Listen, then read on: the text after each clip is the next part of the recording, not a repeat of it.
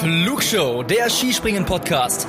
Alle News zum Skispringen der Männer und Frauen, spannende Hintergrundstories und exklusive Interviews. Präsentiert euch das deutsch-österreichische Trio Tobias Ruf, Louis Holuch und Gernot Clement.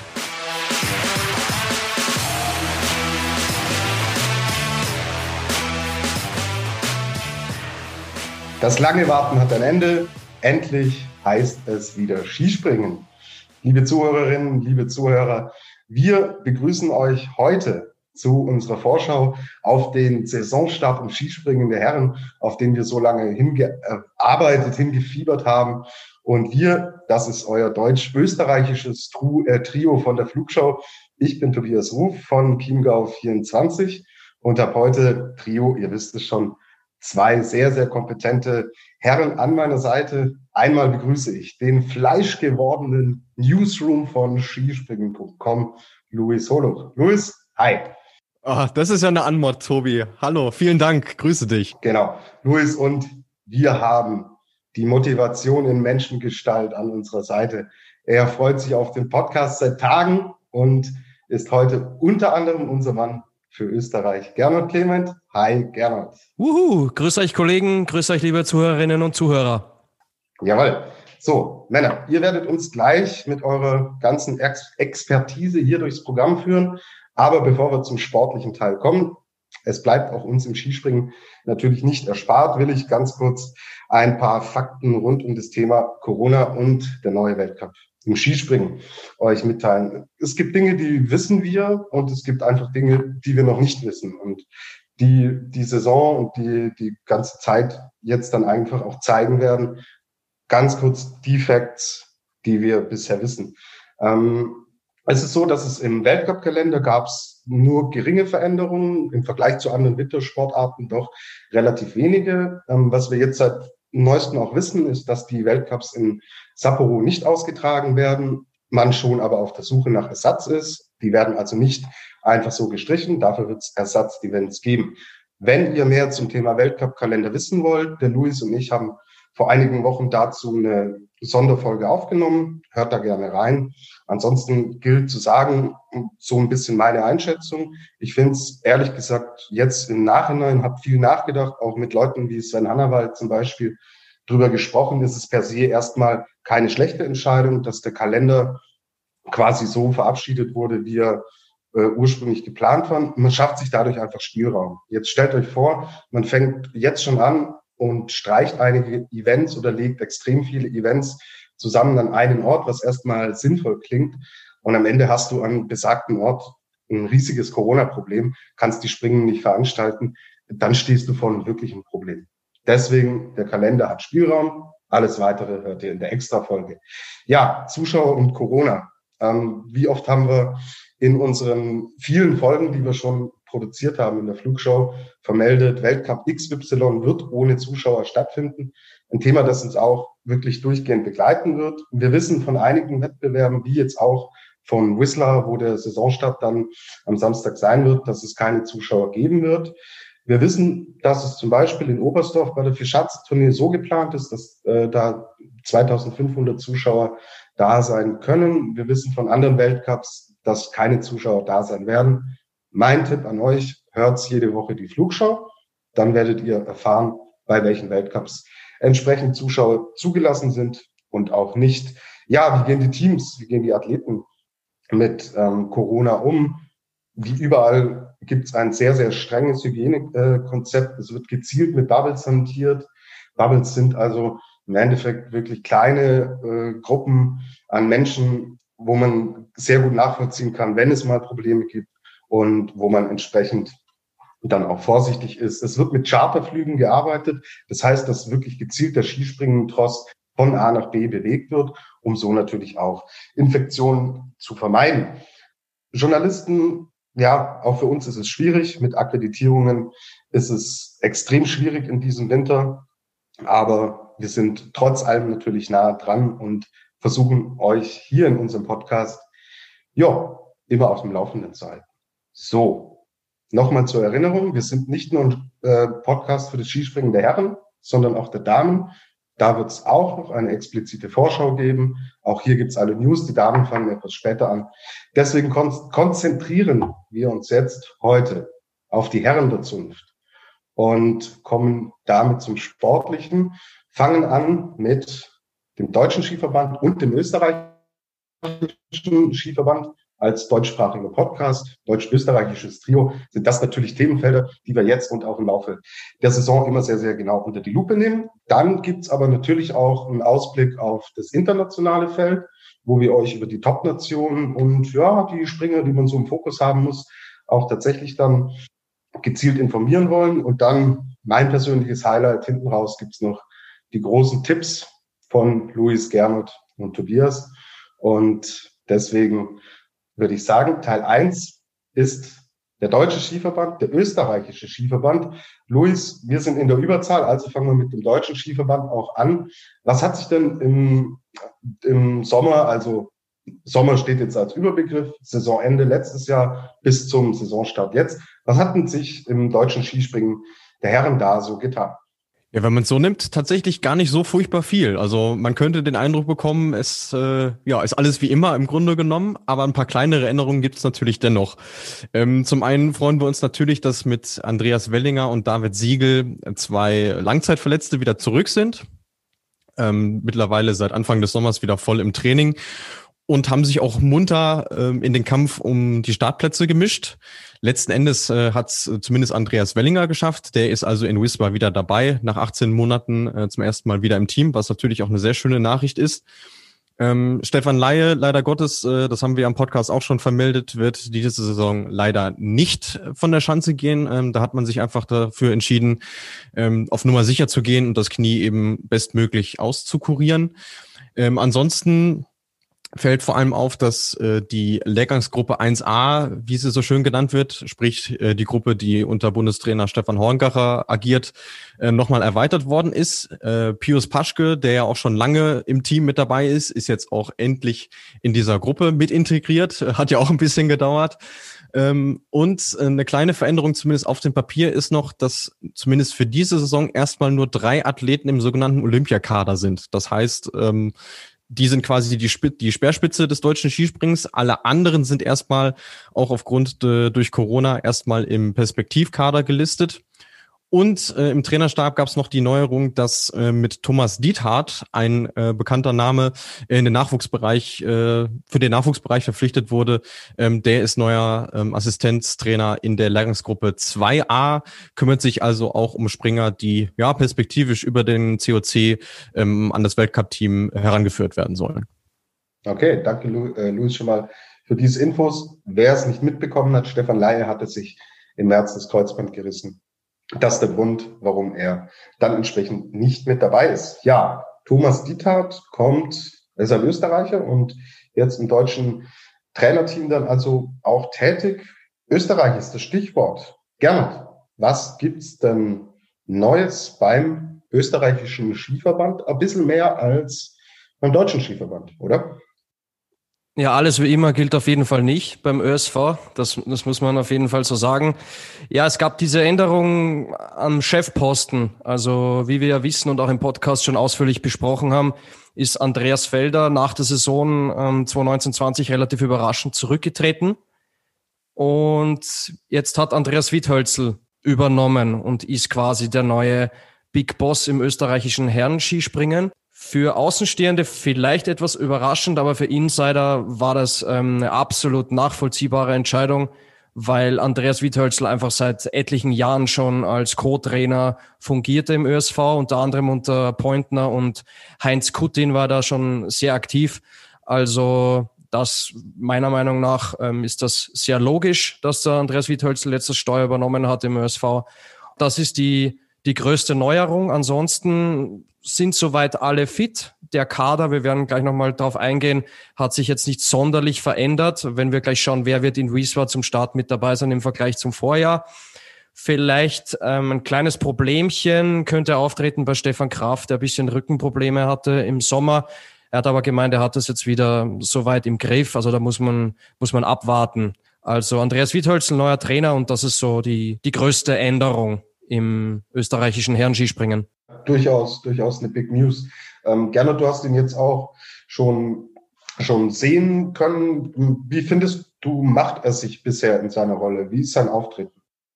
Ja, es war ja früher immer so, als er noch gesprungen ist, dass ihm so ein bisschen dieses Image oder diese Nachrede anhaftete, dass er eher ein bisschen in sich gekehrt ist und nicht derjenige ist, der euphorisch ist, der aus sich herausgeht, ähm, wurde so ein bisschen als, als Langeweiler bezeichnet. Ich muss aber dazu sagen, und der Andi Goldberger hat in unserem Interview auch schon gesagt, der war immer ein lustiger Bursche, dass der Andi Goldberger einfach vollkommen recht hat. Und ich habe ihn jetzt erlebt bei dem ein oder anderen Fernsehauftritt und muss sagen, ich bin schwer begeistert, schwer beeindruckt. Er ist für mich die Ruhe in Person und in der Talkshow, die ich mir angeguckt habe, ähm, vor ein paar Tagen, da saß Stefan Kraft neben ihm und man merkt einfach, die Chemie stimmt. Ich habe das Gefühl, das Teamgefüge passt und ich glaube, dass Wiethölzel auf jeden Fall der Richtige ist für den Posten. Und ich glaube, man, man muss ganz, ganz ehrlich sagen, dieses Image, das ihn vielleicht früher ein bisschen angehaftet hat, das ist ganz einfach nicht die Wahrheit. Und mir ist da immer der Vergleich gekommen, auch du hast es angesprochen, wir haben mit dem Goldi ja in, äh, in einem längeren, wirklich auch noch empfehlenswerten Podcast-Interview auch darüber gesprochen, dass wir in Deutschland ja gesehen haben, Werner Schuster oder jetzt Stefan Horngacher, das sind ja jetzt auch nicht die Typen, die da ähm, hier den großen Zampano spielen und den Jürgen Klopp am, äh, am Trainerpult oben machen, sondern auch die sind auf ihre Art introvertiert, in sich gekehrt, aber funktionieren als Trainer natürlich wahnsinnig gut. Die Ergebnisse des deutschen Teams und so, wie sich das deutsche Team letztlich entwickelt hat in den letzten Jahren, die sprechen ja für sich. Und deswegen sind es ja, glaube ich, ganz äh, positive Nachrichten erstmal, die wir da aus Österreich hören. So, deutsches Team. Luis, wer sind denn die ja, Athleten, auf denen so die größten Hoffnungen ruhen in dieser Saison. Wen könnten wir denn das eine oder andere Mal auf dem Treppchen sehen? Ja, vorab muss man natürlich erstmal sagen, dass es mit Sicherheit eine der schwierigsten Entscheidungen in den letzten Jahren war für den Bundestrainer. Wen nimmt er nun jetzt mit nach Wiswa? Einfach weil die Dichte im Team so unglaublich hoch war. Das haben wir ja auch in der Folge rund um die deutsche Meisterschaft äh, schon thematisiert. Und also ganz klare Nummer eins war da und den ganzen Sommer im Prinzip auch äh, Markus Eisenbichler, was ja in der vergangenen Saison überhaupt nicht so den Anschein hatte. Da hat er viel mit sich selbst gekämpft, aber in diesem Sommer unfassbar, äh, unfassbare Entwicklung nochmal hingelegt. Ähm, wie gesagt, war nicht nur bei der deutschen Meisterschaft der stärkste, sondern im Prinzip bei allen vier internen Ausscheidungswettkämpfen, was wir so gehört haben. Und äh, du hast es ja auch in unserem Podcast erzählt, Tobi, äh, der Mann ruht völlig in sich, ähm, ist völlig mit sich im Reinen und das ist ja eigentlich die beste Eigenschaft, die du als Leistungssportler äh, haben kannst. Ähm, der ist topfit, der hat den ganzen Sommer super trainieren können, hat auch die Zeit zu Hause sehr genossen, äh, was sie mit Sicherheit nochmal ein, ein gutes Stück nach vorne gebracht hat. Ähm, und äh, kleiner Nebenaspekt könnte sogar noch sein, ähm, dadurch, dass ja nicht allzu viele Zuschauer vor Ort da sein werden, ähm, wird Nervosität bei ihm auch kein Thema sein. Dementsprechend kann er sich voll auf sein Ding fokussieren, äh, seine sieben Sachen machen, wie er immer so schön sagt. Und den muss man wirklich äh, ganz oben auf dem Zettel haben, wenn es um äh, ja, Siege und Podeste geht. Aber natürlich auch Karl Geiger dürfen wir nicht vergessen, der der beste deutsche Springer war in der vergangenen Saison äh, mit Platz zwei im Gesamtweltcup. Was ihn für mich auszeichnet, ist einfach, dass er ein sehr hohes Grundniveau in seinem Sprung hat. Ähm, also selbst wenn er mal nicht so einen guten Tag hat, äh, reicht es immer noch für ein Top 12 Resultat, sagen wir mal. Und von da aus ist es ja auch nicht mehr allzu weit bis ganz nach oben. Ähm, ist unfassbar konstant, hat äh, auf jede Schanze bewiesen, dass er es kann.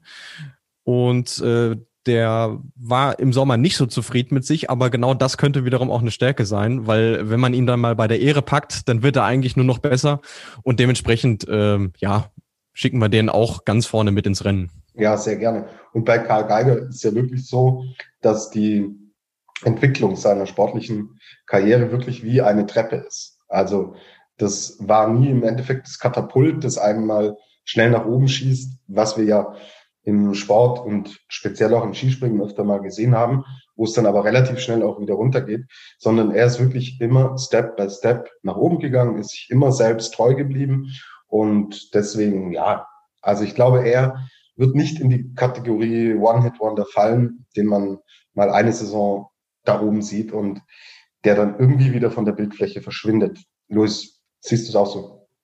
Ja, im Prinzip äh, fällt mir jetzt gerade spontan ein, äh, ein Quervergleich zu Severin Freund auch. Bei dem war es auch so, der war nie das Übertalent, hat erstmal lange Jahre kämpfen müssen, bis er überhaupt das Weltcup-Niveau im Prinzip erreicht hat und ist dann Stück für Stück immer besser geworden, äh, schließlich dann mit der Saison, wo er sich zum Gesamtweltcup-Sieger und Weltmeister gekrönt hat.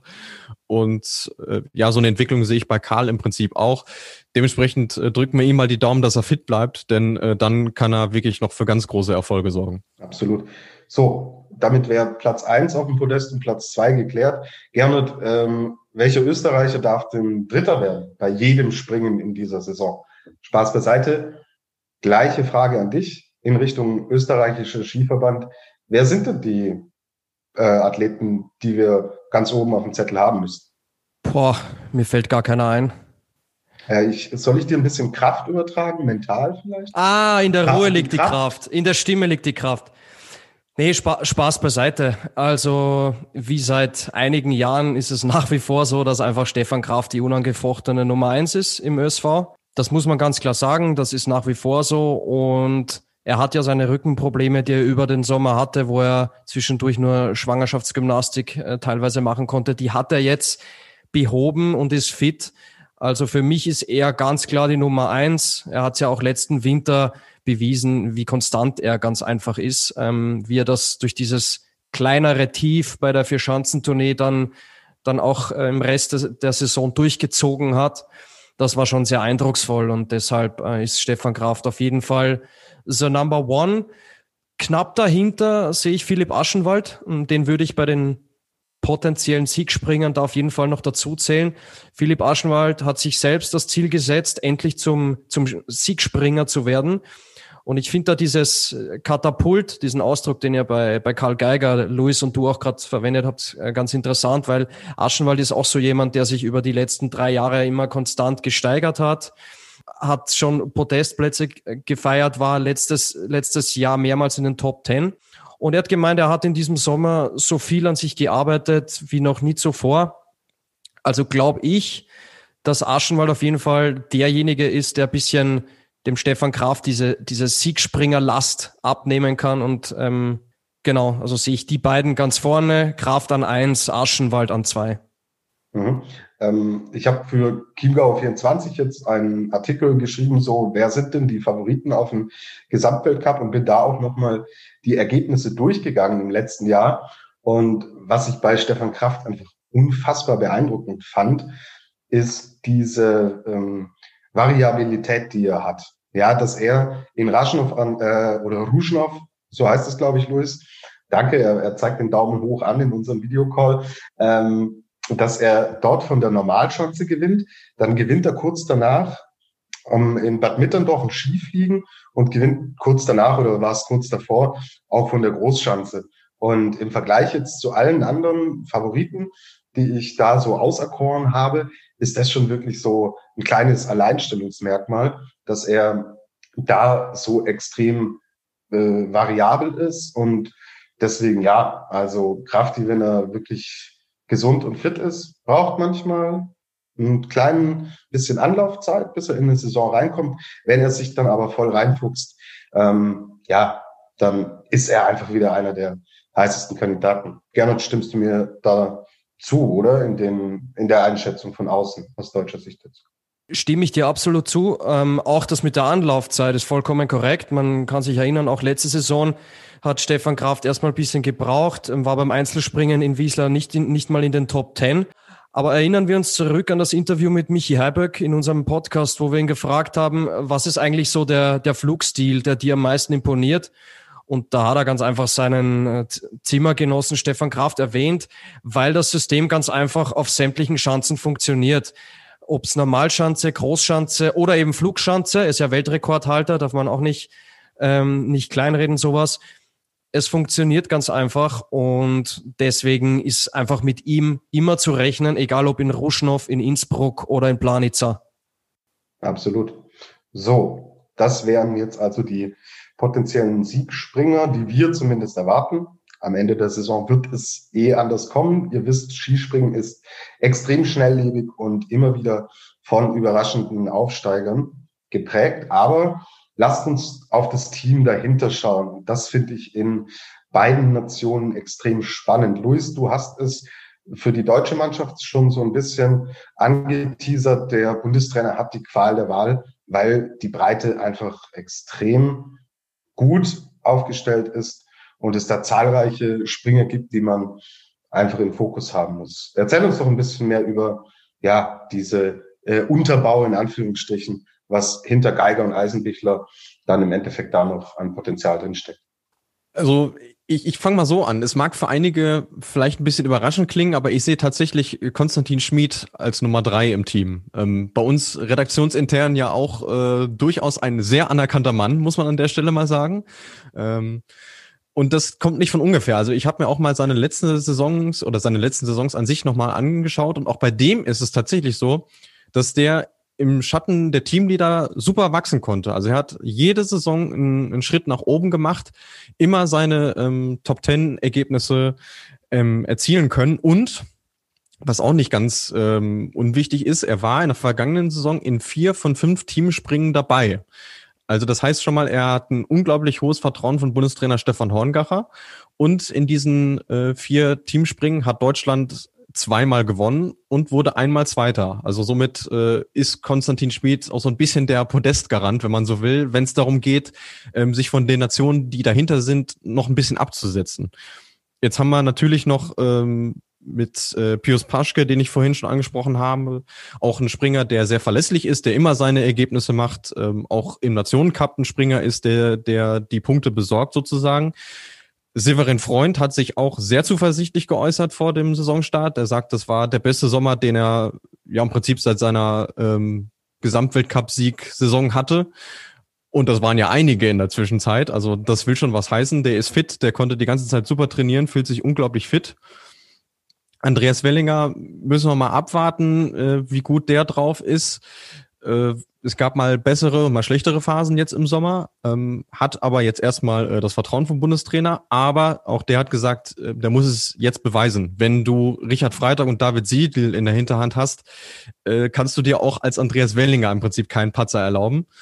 Und äh, der siebte Mann im Bunde, der diesen siebten Platz überhaupt erst möglich gemacht hat, ist äh, Martin Hamann. Äh, Silbermedaillengewinner bei der deutschen Meisterschaft, hat beide Sommer-COCs in Wiswa gewonnen, also auch auf internationalem Niveau seine Leistung gebracht und wird ganz sicher bis Nishni Tagil auf jeden Fall erst beim Team bleiben. Das hat der Bundestrainer so gesagt.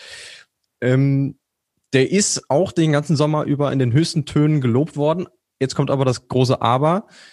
Bislang war es so, dass er, wenn er im Weltcup eingesetzt wurde, leider nicht die Trainingsleistungen äh, zeigen konnte. Und dementsprechend wird das die Erwartungshaltung an ihn sein. Also auch der muss jetzt liefern, denn ansonsten ist er mit den Alternativen in der Hinterhand dann wieder ganz schnell raus. Luis, wie bewertest du diese Gesamtsituation im deutschen Team? Einerseits, du hast es gerade schön aufgedröselt, ist es so, dass du im Endeffekt dich immer wieder versuchen musst, wenn du jetzt nicht zum, zu den absoluten Topspringern gehörst, musst du immer versuchen, dich da in diese Mannschaft hineinzukämpfen, dir diese Startplätze im Endeffekt zu erarbeiten. Auf der anderen Seite kann ich mir aber natürlich auch vorstellen, dass es ein bisschen an Druck, jetzt zum Beispiel auch wie für Rückkehrer wie äh, Andreas Wellinger, dass es ein bisschen Druck rausnimmt, wenn du sowieso weißt, der ein oder andere wird sowieso immer ein Top-Ergebnis springen. Das heißt, dieser mediale Fokus richtet sich dann auf den und ich kann so ein bisschen im Hintergrund mein, mein äh, Zeug machen. Ja, das so hat der Sven Hannawald ja immer schön formuliert. Ähm, ist diese Konstellation für Springer, bei denen es gerade nicht so gut läuft, eher äh, eine, die Druck entfacht oder die Druck und Dynamik rausnimmst? Wie würdest du es aus der Ferne beurteilen? Also in der normalen Saison würde ich sagen, es nimmt Druck raus, ähm, weil du, wie gesagt, ähm, ja nicht den, den großen Fokus auf dich hast. Jetzt sind wir aber in der Saison, wo wir uns schon Gedanken drum machen müssen, wie es mit dem Weltcup abläuft. Ähm, und da sprechen wir noch gar nicht über die Wettkämpfe, die es darunter gibt. Das heißt, für diejenigen, die hinten dran stehen, oder auch wenn du mal rausrotiert wirst, könnte es unter Umständen deutlich schwieriger sein, sich äh, mit Leistungen wieder ähm, für das Team zu, zu empfehlen. Wir wissen nicht, wie die äh, Continental Cup Saison verlaufen wird, ähm, wie die Springer in der tatsächlich dann zweiten Reihe überhaupt zu Wettkämpfen kommen, ob sie überhaupt die Chance bekommen, sich zu zeigen.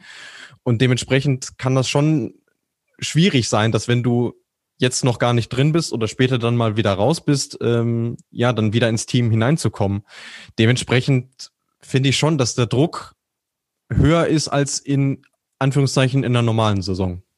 Hm, interessante Perspektive.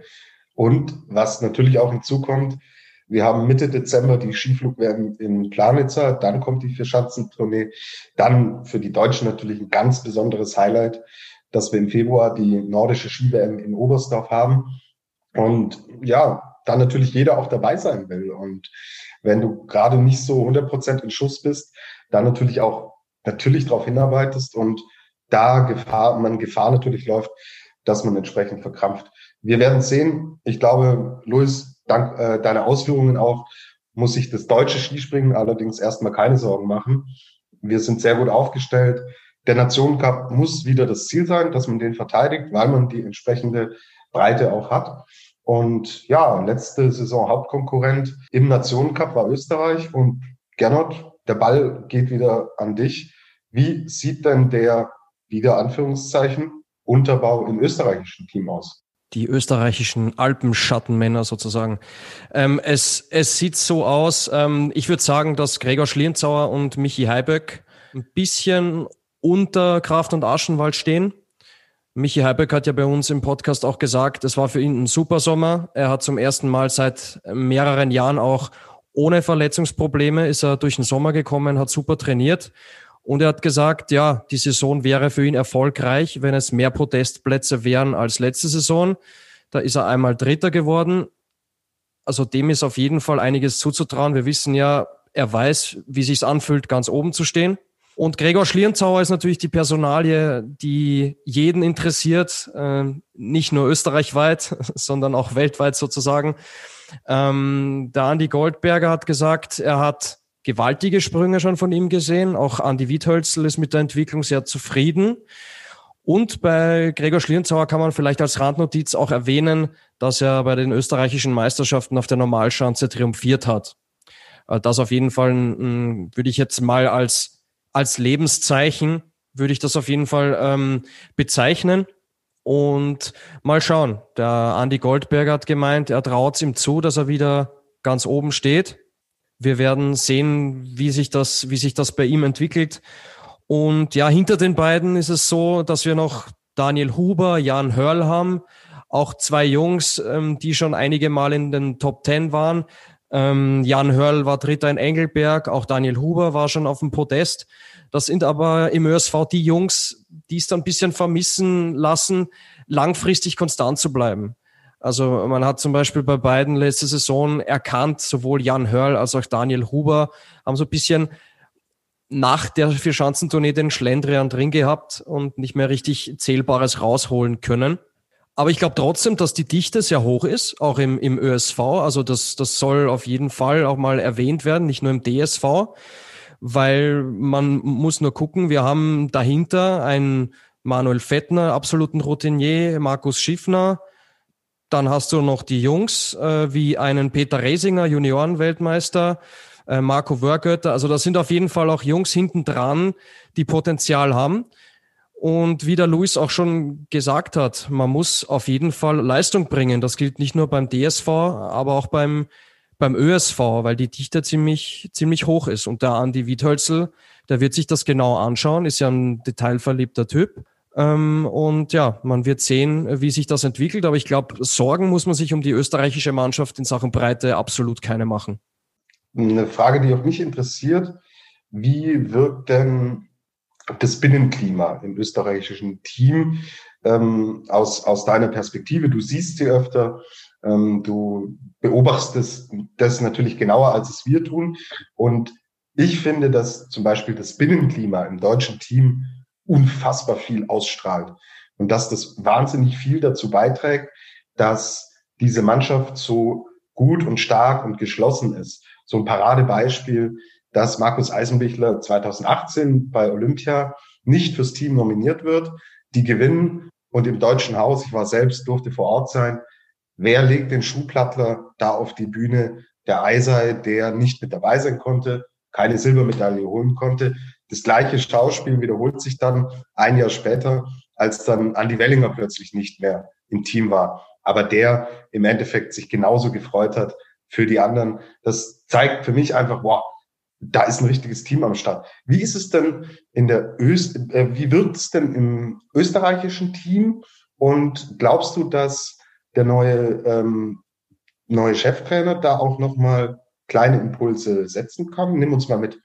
Ja, es sind natürlich alles nur Mutmaßungen, ähm, aber mein Eindruck ist der, dass das Binnenklima jetzt um einiges besser ist als noch unter Chefcoach Felder. Ich weiß nicht genau, ob da etwas vorgefallen ist oder nicht. Ich sag nur, was mein Eindruck ist. Aber was machst du es äh, fest, Gernot? Ich, ich mache es daran fest, dass Andreas Wiethölzl einfach darauf Wert legt, dass sehr offen miteinander kommuniziert wird. Das Motto ist ruhig, sachlich, aber offen. Und ich glaube, dass die Kommunikation, dass darauf jetzt im ÖSV noch mehr Wert gelegt wird als noch bei unter Andreas Felder. Und ich glaube, dass das auch so ein bisschen die, die erste kleinere Baustelle war von, von Andreas Wiethölzel, dass er sich darum gekümmert hat, dass einfach dieses Wir-Gefühl wieder entsteht. Andy Goldberger hat auch bei uns im Podcast gesagt, er ist ein absoluter Teamplayer, Andy Wiethölzel, und er legt da sehr viel Wert darauf, dass der eine für den anderen da ist und dass nicht jeder seine eigenen Brötchen backt, sozusagen.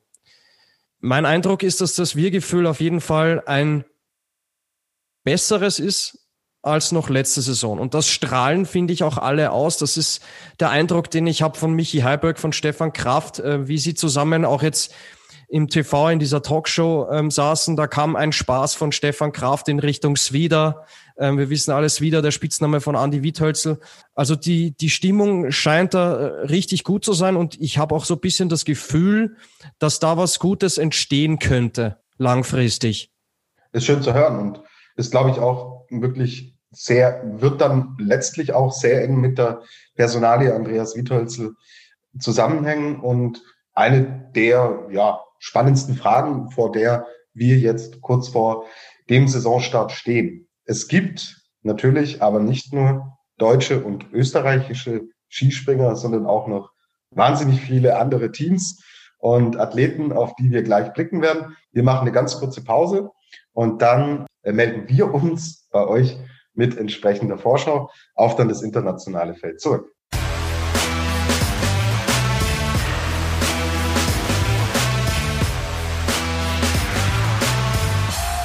Wir sind zurück bei der Flugschau, dem Skispringen-Podcast mit unserer Saisonvorschau und der Vorschau natürlich spezifisch auf die ersten Springen am Wochenende in Whistler. Deutschland und Österreich ist abgehakt. Bevor wir jetzt auf die anderen Mannschaften, die wir uns für heute so ein bisschen ausgesucht haben, die wir in Fokus nehmen wollen, bevor wir auf die kommen. Ich habe ihn vorhin als den fleischgewordenen Newsroom angekündigt. Luis, und jetzt musst du tatsächlich auch liefern. Was gibt's denn im internationalen Bereich und auch was so ein bisschen das Reglement angeht, was gibt's da denn Neues? Ja, dann äh, bringen wir als allererstes mal die äh, Q-Reglement vom Eis, denn äh, das können wir relativ knapp machen. Das haben wir ja im Podcast auch schon hinlänglich gesprochen. Sprich, es gibt einen leicht modifizierten äh, Schnitt, äh, was die Anzüge angeht, hauptsächlich im, im Schrittbereich, ähm, um da eben einfach vorzubeugen, dass der ein oder andere Athlet vielleicht sich äh, ein oder zwei Zentimeter mehr erschummelt, als tatsächlich erlaubt ist. Im Grunde genommen ist Skispringen da ja nicht anders als die Formel 1. Äh, man versucht alles aus dem Reglement rauszuholen, was eben nur geht. Und genauso war es auch bei den äh, Keilen und bei den Schuhen. Auch da, äh, wie ihr bereits wisst, äh, sind Anpassungen vorgenommen worden, sprich äh, die Sprungkeile und auch die Sprungschuhe im Übrigen müssen jetzt äh, symmetrisch sein, das heißt auf beiden Seiten gleich geformt. Dann eine ganz zentrale Regeländerung, die jetzt vielleicht nicht jetzt am Wochenende schon zum Einsatz kommt, aber vielleicht noch im Laufe der Saison äh, betrifft die Teamspringen.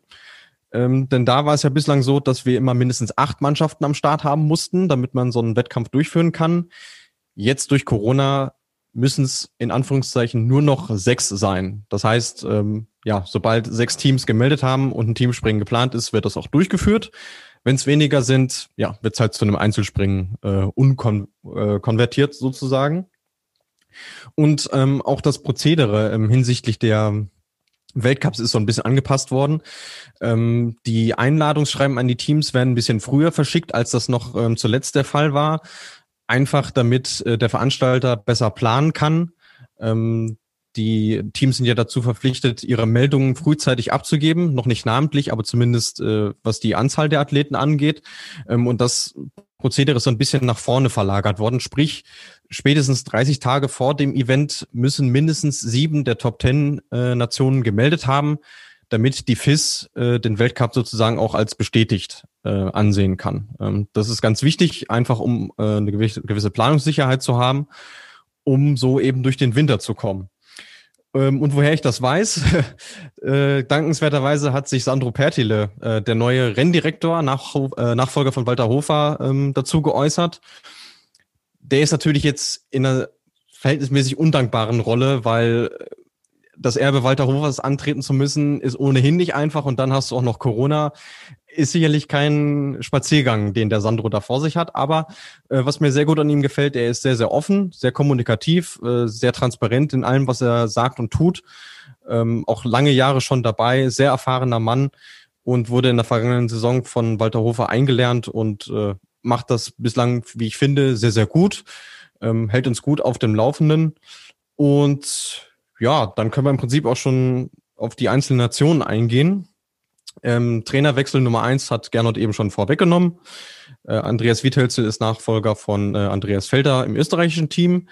Dann eine sehr spannende Neuerung äh, gibt es bei den Finnen, die in Wiswa ja leider nicht dabei sein werden. Ähm, dort ist Janne Veetenen jetzt zurück. Äh, der war schon mal finnischer Nationaltrainer und zuletzt äh, Privatcoach von Ryoyo Kobayashi. Also sind wir mal gespannt, ob der die Finnen zurück in die Erfolgsspur bringen kann. Und ähm, ja, ist jetzt Nachfolger von Lauri Hakola, der jetzt wiederum wieder sein Assistent äh, geworden ist, also quasi ins, ins zweite Glied zurückrutscht ist. Und auch bei den Tschechen gibt es einen neuen Sprungtrainer. Ähm, da hat ja in der vergangenen Saison kurzzeitig Antonin Hayek das Ruder in der Hand gehabt. Kennen wir alle noch, immer noch tschechischer Landesrekordhalter im Übrigen. Äh, der ist jetzt äh, zu den Damen abgewandert und jetzt ist äh, František Vaculik der neue Mann ich habe mal ein bisschen geguckt, der war jetzt als Springer nicht überaus erfolgreich, hat zum Beispiel nie Weltcup-Punkte geholt. Äh, müssen wir mal gucken, wie die Tschechen sich dieses Jahr machen. Und äh, David Jirotek, den äh, Hayek in der vergangenen Saison ersetzt hat, äh, der ist jetzt Cheftrainer bei den Franzosen.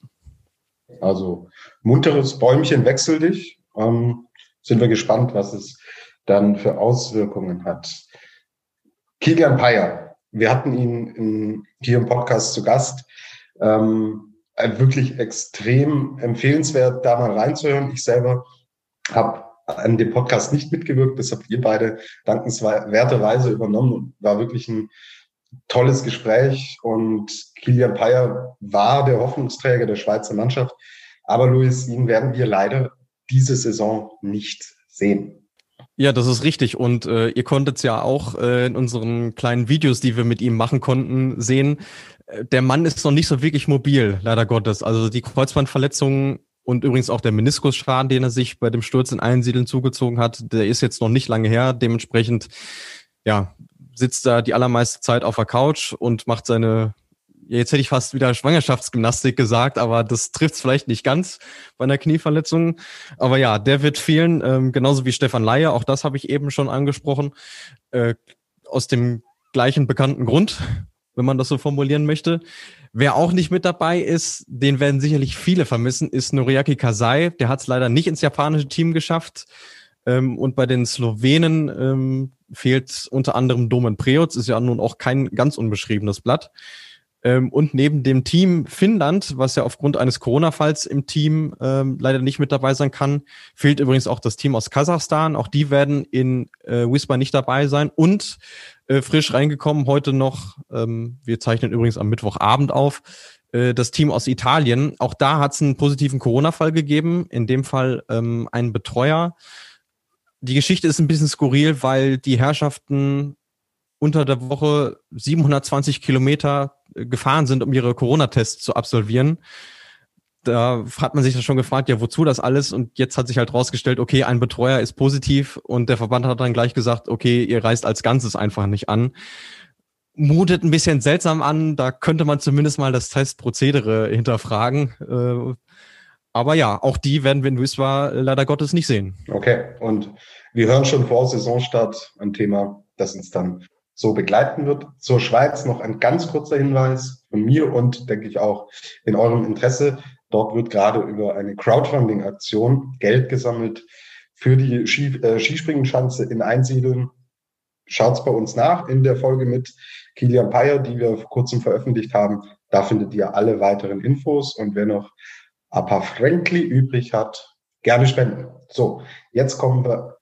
So wie wir so wie übrigens. Wir. wir, wir, haben, wir haben schon gespendet. Das ähm, alles schon gut. So, jetzt zu Nationen, die wir im Fokus haben. Und das Ganze wird jetzt so ablaufen. Ich werfe euch einen Namen hin und eine Nation und ihr sagt mir, warum dieser Name und warum diese Nation. Gernot, du bist wieder dran. Und ich werfe dir Lindwig und Norwegen vor die Füße. Warum Lindwig? Warum Lindwig? Ja, wir können uns ja zurückerinnern an die letzte Saison. Diese Leistungsexplosion, die war ja schon beeindruckend von Marius Lindwig, als er da plötzlich in der Vierschanzentournee allen gezeigt hat, äh, was in ihm steckt, als er da in Garmisch-Partenkirchen und dann auch in Innsbruck triumphiert hat. Er ist mit Sicherheit einer derjenigen, die die norwegische Fahne hochhalten werden. Ähm, die Frage ist, wie hoch? Weil Alex Stöckel hat jetzt auch vor kurzem in einem Interview gesagt, dass es bisschen an der Stabilität fehlt bei Marius Lindwig. Er hat teilweise grandiose Sprünge, ist sehr weit vorne, fliegt sehr weit, hat auch die Großschanzenmeisterschaft in Norwegen gewonnen. Aber es fehlt an der Stabilität und wir wissen alle, im Skispringen braucht es immer zwei Durchgänge. Und das ist auch so ein bisschen dieser, dieser, dieser rote Negativfaden, der sich ein bisschen über die letzten Jahre im norwegischen Team so, so mitzieht. Also ich bin gespannt, ähm, wie, wie sich das entwickelt bei Marius Lindwig. Er ist auf jeden Fall einer, der für den Sieg immer gut ist. Ob er die Konstanz reinbringen kann über die gesamte Saison, wird man sehen. Genau, extrem jung ist er natürlich auch noch mit entsprechendem Potenzial. Und du hast es schon so ein bisschen angeteasert gerade, was mir bei den Norwegern seit Jahren gefühlt, habe ich sie in jedem Springen, habe ich so viele Namen auf dem Zettel, wo ich mir denke, ui, der könnte um den Sieg oder aufs Podest springen. Gefühlt kriegen sie aber diese Konstanz nicht rein. Wie gestaltet sich denn das gesamte norwegische Team und was ist denn so auch diese Frage der Konstanz? Wieso kriegen sie dieses Potenzial, das sie ja so oft andeuten, warum kriegen sie das nicht so konstant auf die Schanzen? Jetzt werfe ich mal einen Namen in den Flugshow-Ring und zwar Anders Bardal. Anders Bardal war 2011 der letzte norwegische Gesamtweltcupsieger und ich glaube, das, ich glaube, das spricht einfach Bände für die für die Nation. Man, man sehnt sich sehr nach jemandem, der endlich mal konstant über den ganzen Winter oben steht, ganz vorne mit dabei ist und das, ich glaube, wenn sie es wüssten, woran es liegt, dann würden sie es natürlich ändern und das ist halt die Schwierigkeit im Skispringen. Wir wissen ja, mit Gewalt geht gar nichts und Woran es genau liegt, kann man nicht sagen, weil auch die Norweger sind, wir haben es beim DSV, beim ÖSV schon angesprochen, die Dichte ist enorm. Also natürlich ist Norwegen ein bisschen auch vom Verletzungspech verfolgt, jetzt mit Asen Makeng, auch mit Anders Farnemel. Aber trotzdem haben sie immer noch eine schlagkräftige Truppe, wo, wo man eigentlich auch immer für einen Sieg gut ist. Das Problem sind einfach diese Schwankungen, und diese Schwankungen haben sie über die letzten Jahre nie wegbekommen. Wir erinnern uns alle zurück. Nächster Name, Daniel Andre Tande Tobias, war letztes Jahr derjenige, der sowas von kometenhaft in diese Saison gestartet ist. Plötzlich hat er sich am Knöchel verletzt und es war mehr oder weniger um ihn geschehen, was jetzt Ambitionen auf den Gesamtweltcup betrifft. Absolut. Ähm, Na Namen gibt es genug. Welche, welche sind es denn? Wen, wen müssen wir denn so ein bisschen im Blickfeld haben. Ja, ich wollte noch ganz kurz einwerfen, weil äh, wir von dieser Verletzungsproblematik gesprochen haben. Der letzte Norweger, der für mich meiner Meinung nach das Potenzial zum Gesamtweltcupsieger gehabt hat, äh, war Kenneth Gangnes. Riesentalent, aber leider mit äh, einem sehr verletzungsanfälligen Körper gesegnet. Der war in der Saison 15, 16 ähm, Gesamtweltcup Dritter, wenn ich mich richtig äh, entsinne. Und der steht für mich so sinnbildlich für, für dieses norwegische Problem. Und Tande, du hast ihn auch gerade angesprochen, Gernot, auch der war ja also der hatte kaum mal irgendwie einen Sommer, wo er vernünftig trainieren konnte. Das war jetzt dieses Jahr vielleicht anders. Vielleicht äh, platzt jetzt bei ihm der, der Knoten, der, der viel zitierte. Ähm, aber das ist sicherlich ein sehr, sehr großer Faktor bei den Norwegern. Genau, und äh, bei Gagnes muss man sagen, er hat ja wirklich eine tolle zweite Karriere hingelegt. Und ja, dieser Gagnes-Style war wirklich musikalisch ein absolut äh, großer Erfolg. Ähm, Gernot, wir sind noch nicht fertig mit den Norwegern. Ich würde sagen, wir bleiben einfach noch mal kurz bei Daniel Andretande, weil für mich ist er trotzdem derjenige, der bisschen die Nase vorne hat den anderen gegenüber. Alex Stöckel hat auch gemeint, dass Tande in brutaler Form ist, hat das auch bei den nationalen Meisterschaften gezeigt. Es ist natürlich, das müssen wir vielleicht an der Stelle auch nochmal erwähnen und unseren Hörerinnen und Hörern ähm, einfach kundtun, was wir hier machen, das sind ähm, Mutmaßungen. Wir können natürlich nicht sagen, der wird Erster, der wird Zweiter, der wird Dritter, aber basierend auf Ergebnissen in der Vergangenheit, Tendenzen und Aussagen von Experten bilden wir uns ganz einfach unsere Meinung. Das soll vielleicht an der Stelle auch nochmal gesagt werden. Und zurück zu Tande. Wer weiß, was letzten Winter passiert wäre, ähm, wenn er sich nicht am Knöchel verletzt hätte. Das, das kann man schwer sagen. Und bei Tande muss man natürlich auch sagen, er ist Titelverteidiger im Skifliegen. Er ist der amtierende Skiflugweltmeister und ich glaube, das gibt ihm auch nochmal so einen extra Schub an Motivation. Also den sehe ich auf jeden Fall unter den Top-Kandidaten. Mhm. Was ist so mit Jakobsen, mit, mit Johansson? Wahrscheinlich same procedure as every year. Oder glaubst du, da steckt nochmal so eine Explosion drin, dass da nochmal so ein extremer Step nach oben ist und die Konstanz so kommt, dass sie das ja. Ich habe ja eben beim ÖSV schon mal kurz diese sogenannten Schattenmänner angesprochen, die sehr wichtig fürs Team sind und vielleicht eher ein bisschen so im, im zweiten Glied sind erstmal.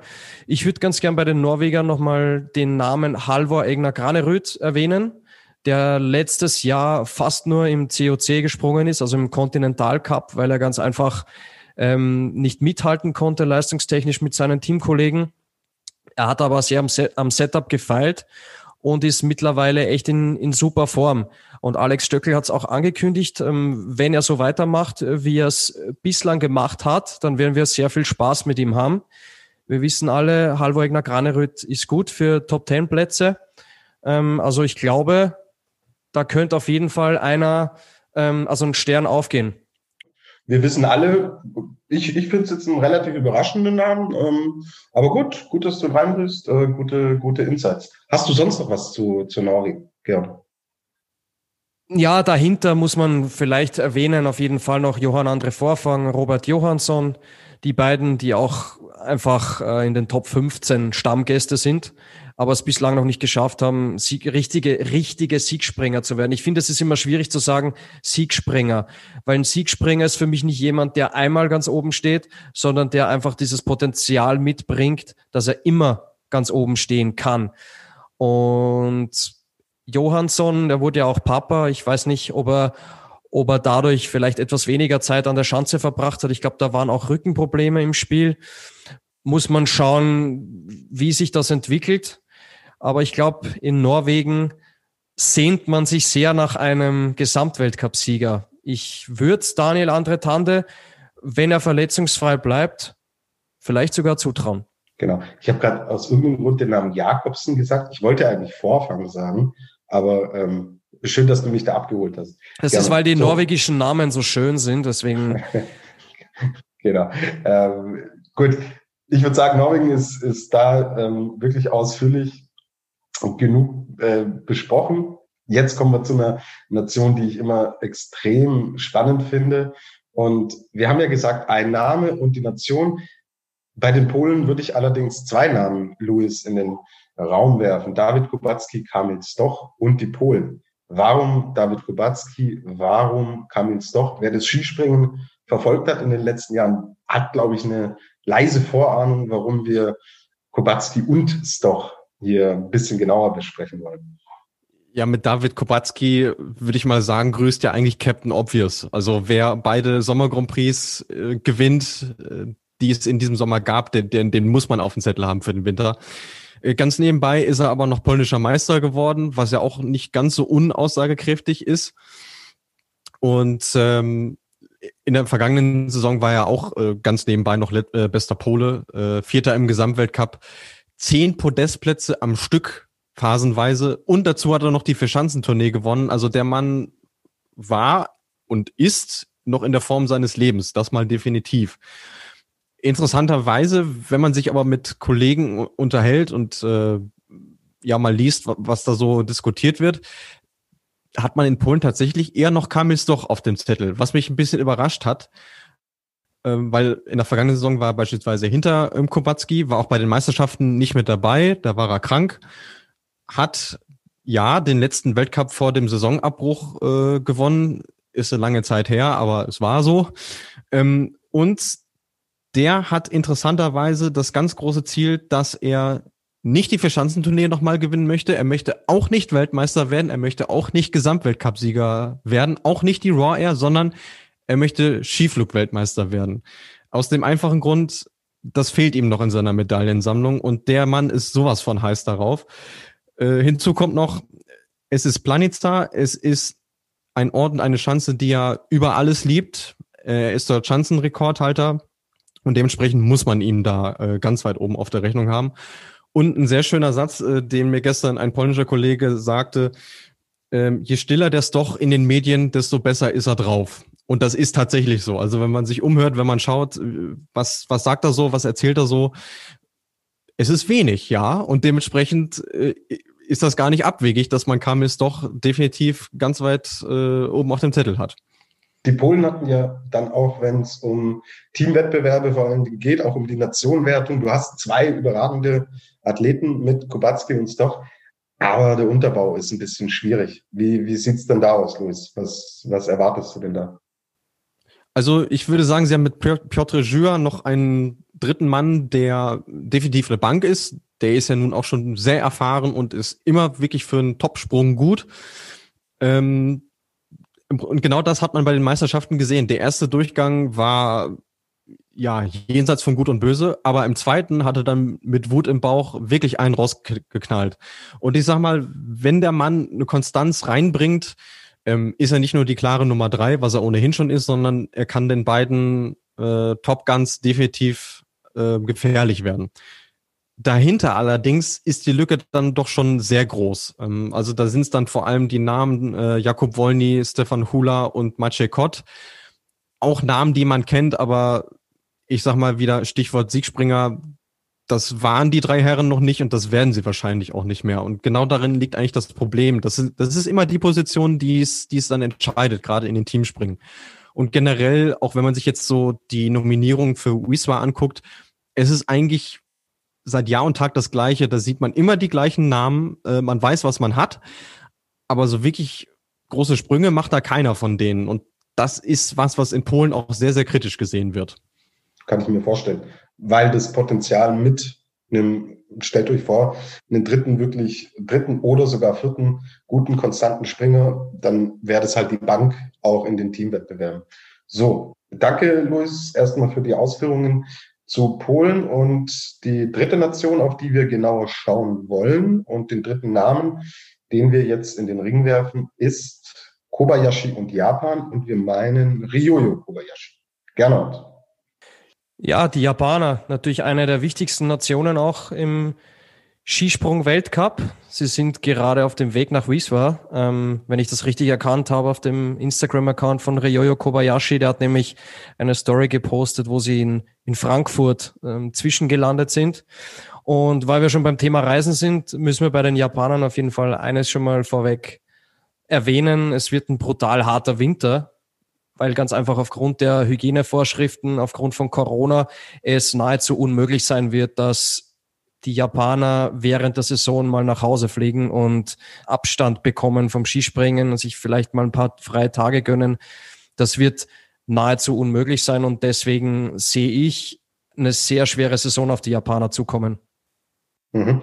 Ähm, welche Dynamik kann das denn annehmen, wenn man im Endeffekt, Sie haben ja nach Engelberg, vor, also zwischen Engelberg, kurz vor Weihnachten, und der Vier-Schanzentournee dann ab dem 28., 29. Dezember haben sie natürlich auch die Gelegenheit genutzt, ein paar Tage in die Heimat fliegen, dort einfach mental vor allen Dingen auch abschalten und dann mit neuer Energie äh, zurückkommen. Ich habe es eingangs gesagt, auch der Weltcup in Sapporo ist gestrichen. Ob die Generalprobe in China stattfindet, ähm, Luis, du hattest das gesagt, es klärt sich nächste Woche, richtig? Genau, ja. Genau, ist tatsächlich auch noch unsicher. Und dann kann es natürlich sein, dass wer diesen Weltcup, Gernot, aus japanischer Sicht wirklich komplett durchspringen und durchabsolvieren will, dass der bis Ende März im Endeffekt in Europa innerhalb dieser Skisprunggruppe setzen wird. Was, was, was, was heißt das denn für das Team und für diese teilweise Ryoyo Kobayashi, über den wir gleich sprechen, ist ja auch wirklich noch ein sehr junger Mann und ein sehr junger Athlet. Was heißt das denn für die japanischen Skispringer? Ich glaube, das Positivste an der gesamten Sache ist es ganz einfach, dass sie immer als Team zusammen sind. Und die Seite hat immer zwei Medaillen. Es kann natürlich auch sein, dass sich dadurch, dass man einen so langen Zeitraum zusammen ist, dass man, dass sich eine gewisse Eigendynamik, ein besonderes Wir-Gefühl entwickelt, weil man einfach im selben Boot sitzt dass sich das positiv auf die Leistung auswirkt. Und ich glaube, genau das ist das, was sich die Japaner auch vornehmen. Sie akzeptieren die Situation so, wie sie ist. Und wir haben es in den letzten zwei Saisons gesehen, wenn Ryoyo Kobayashi auf die Schanze bringt, was er kann, dann sieht es auch sehr rosig aus für das japanische Skispringen. Dahinter wird es natürlich bisschen schwieriger. Wir haben mit Yukiya Sato jemanden, der auch im letzten Winter zweimal ganz oben stand. Er ist für mich die, die klare Nummer zwei hinter Kobayashi. Und ich glaube, dass die beiden ganz einfach so als, als Zugpferde vorangehen müssen. Wir wissen es ja mit Hide, Hideharu Miyahira, einen sehr erfahrenen Trainer, der auch schon viele Jahre mit dabei ist. Also es kann sich natürlich in die eine Richtung entwickeln, dass man sagt, okay, wir kriegen Lagerkoller, wir wollen nach Hause. Aber wenn der Erfolg da ist und ein besonderes Wir-Gefühl entsteht, dann kann man den Japanern auf jeden Fall auch einiges zutrauen, auf, natürlich. Mhm. Wurde Noriaki Kasai eigentlich nicht nominiert, weil er zur Risikogruppe gehört, vom Alter her?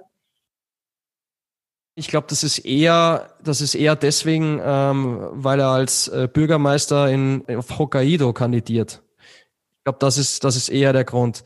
Nee, Spaß, Spaß beiseite. Der Luis hat es ja auch schon erwähnt. Vielleicht würde eine Vaterfigur wie Noriaki Kasai dem Team natürlich auch gut tun. Aber natürlich, wir befinden uns im Leistungssport. Also bei aller Liebe ist eben so entschieden worden. Genau, so schön die Geschichte ist. Ich glaube, alles hat dann irgendwann auch sein Ende. Und Gernot, äh, die Seite mit den zwei Medaillen, die zeigst du uns dann in der nächsten Folge.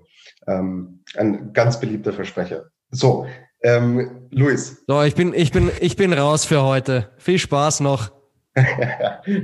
Ciao, servus gerne.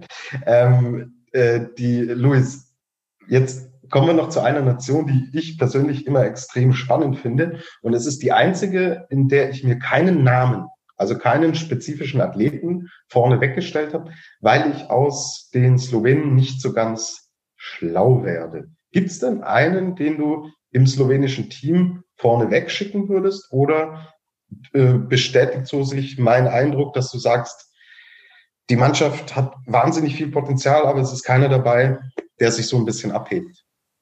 Also ich habe mich natürlich im Vorfeld äh, als Wahlslowene äh, dazu berufen gesehen, äh, Licht ins Dunkel zu bringen, aber es ist mir auch nicht leicht gefallen.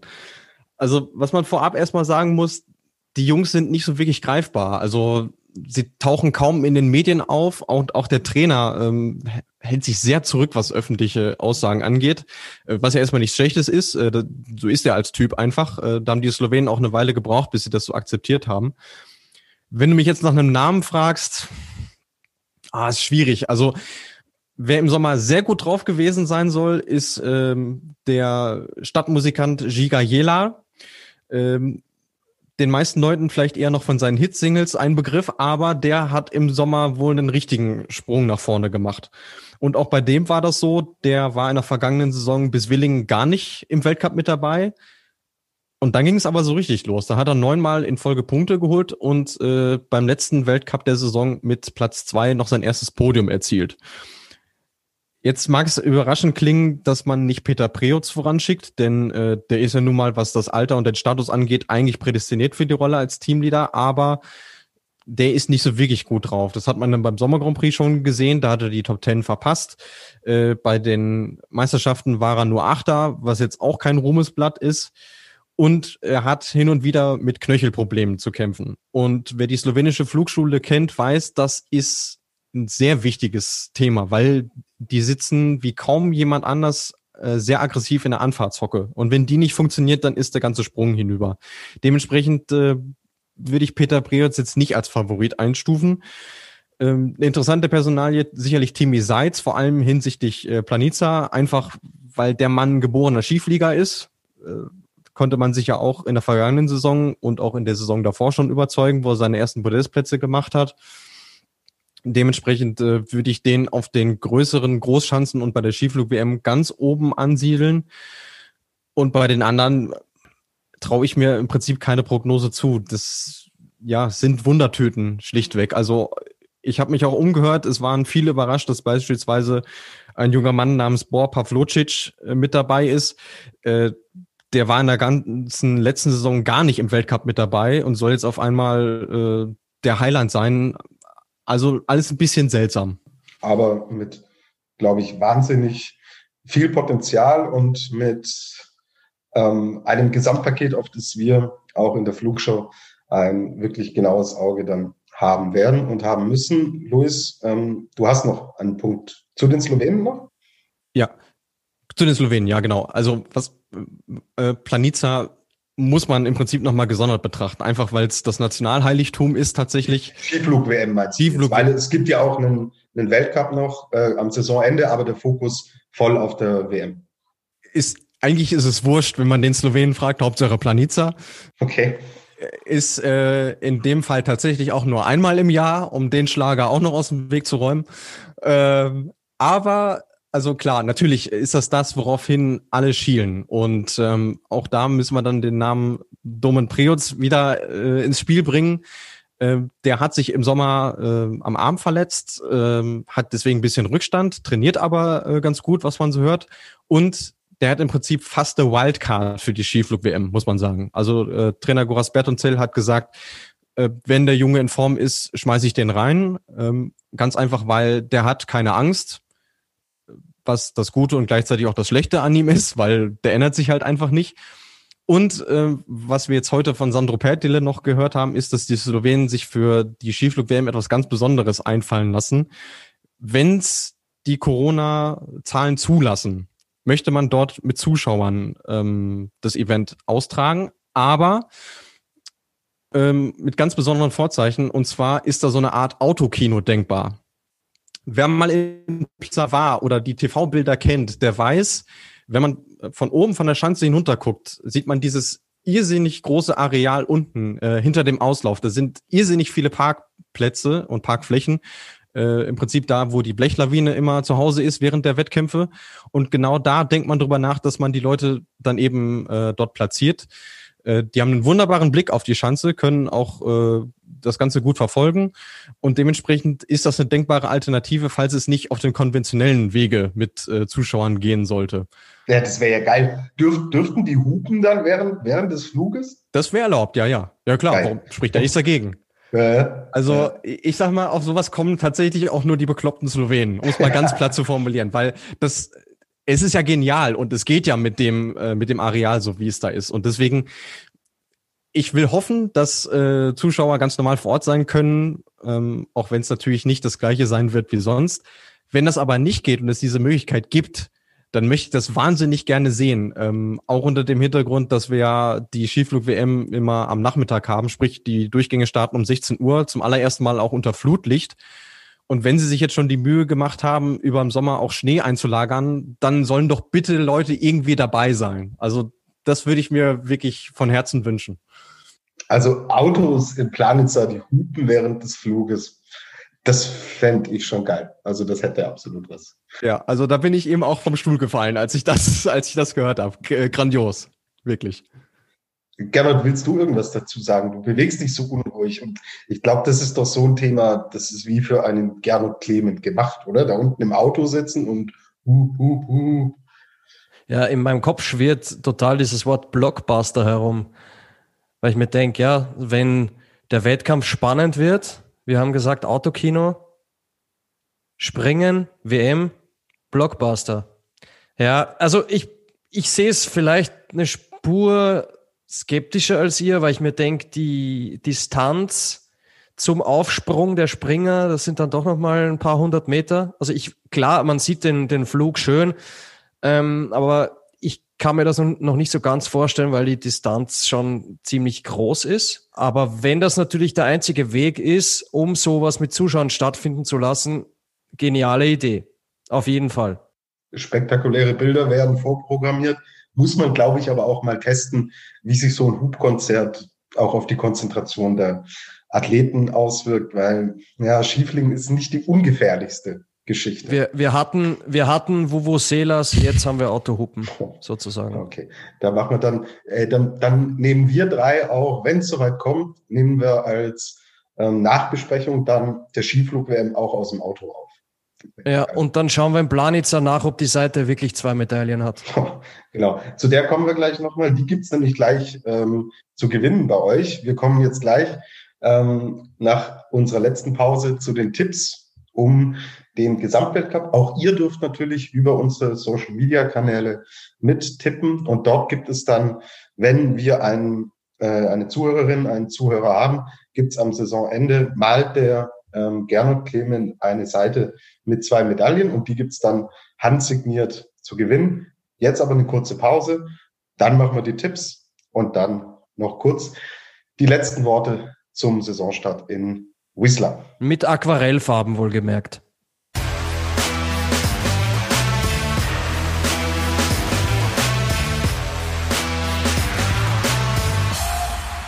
Ein letztes Mal melden wir uns zurück bei der Flugshow und unserer Vorschau auf den Saisonstart in Whistler.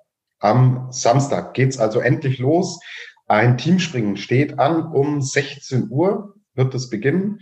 Im deutschen Fernsehen wird es zu sehen sein, in, im ersten, in der ARD, mit dem neuen Experten Sven Hannawald, sicher auch spannend, der ja Dieter Thoma da auf dieser Position beerbt hat. Und Eurosport ist natürlich auch mit dabei, die heute vermeldet haben, dass Werner Schuster das Experten- und stellenweise auch Kommentatorenteam bei Eurosport erweitert. Im österreichischen Fernsehen ist es natürlich im ORF zu sehen. Wie gesagt, Samstag 16 Uhr das Teamspringen und das erste Einzelspringen ist dann am Sonntag, selbe Zeit, selber Ort, sowohl in Whistler als auch was die Möglichkeiten es im Fernsehen anzusehen gibt, ähm, wird seid wieder ARD, Eurosport und ORF richtig aufgehoben.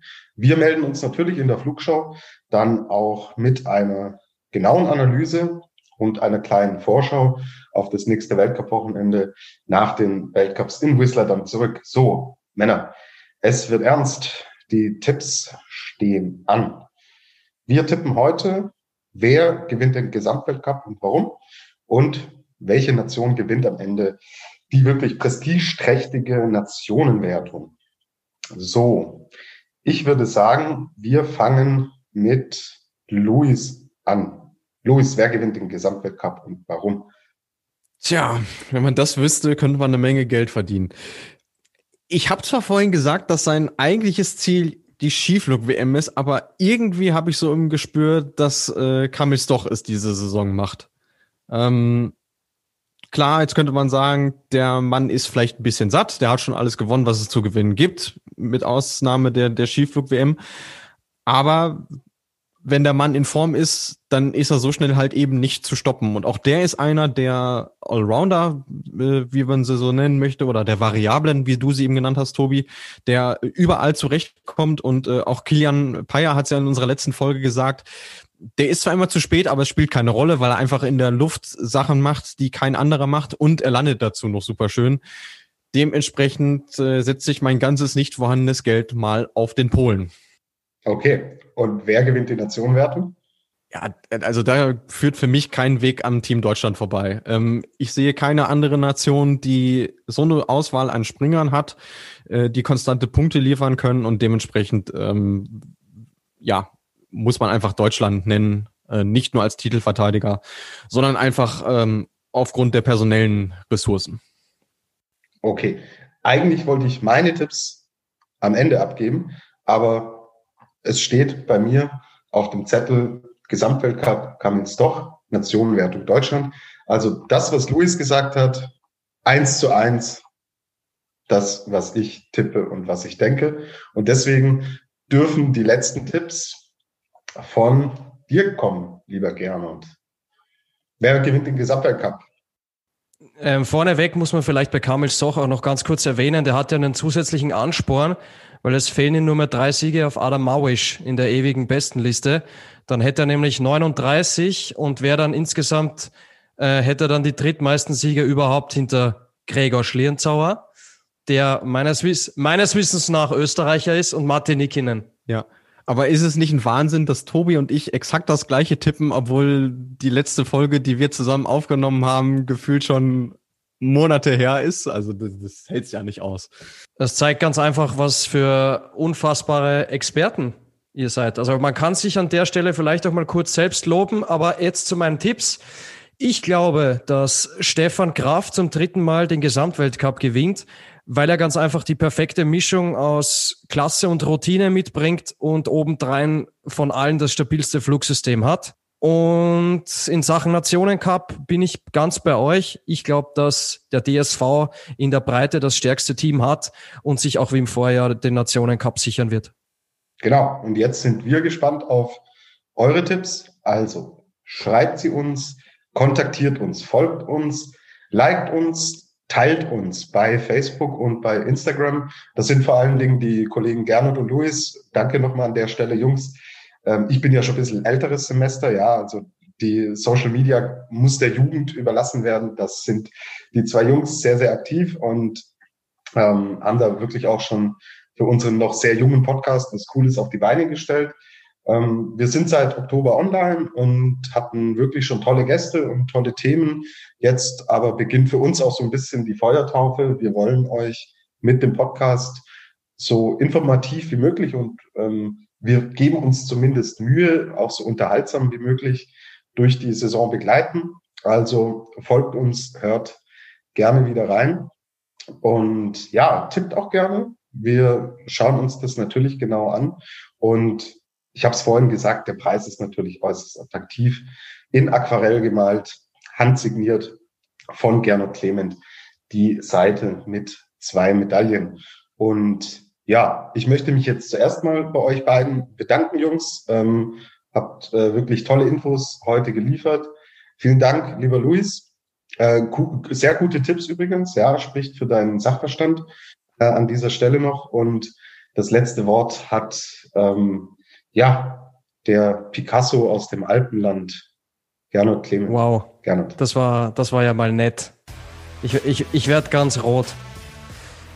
Nee, was bleibt noch übrig zu sagen? Du hast eigentlich alles erwähnt. Liebe Zuhörerinnen und Zuhörer, am Wochenende geht's endlich wieder los mit dem Skispringen Weltcup und bis dahin fliegt's, soweit's geht.